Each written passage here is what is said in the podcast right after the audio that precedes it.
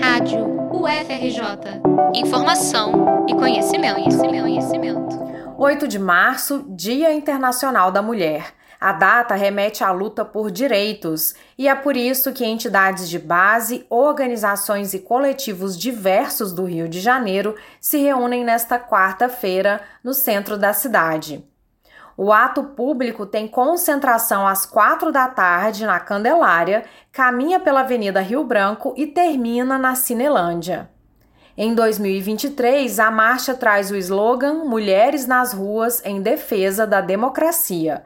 Marta Batista, coordenadora do Sindicato dos Trabalhadores em Educação da UFRJ, fala sobre o que está em pauta.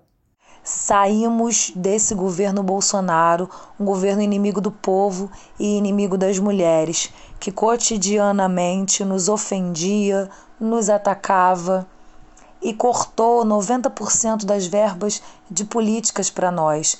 Por isso vamos estar nas ruas nos somando ao coro, sem anistia para Bolsonaro e seu governo.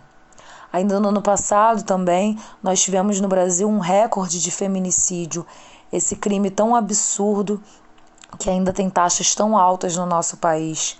Chega de feminicídio, chega de violência contra as mulheres do campo da cidade e da floresta. Vamos para as ruas lutar por emprego e renda, lutar pela legalização do aborto, essa pauta que é tão importante para as nossas vidas, que não deve ser tratada como um tabu, mas é uma pauta de saúde pública. É uma pauta que atinge principalmente a vida das mulheres pobres e negras desse país.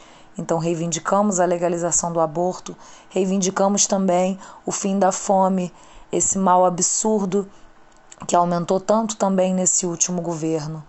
Em defesa da educação, da saúde pública, são muitas as nossas pautas e nós nunca arredamos o pé da luta.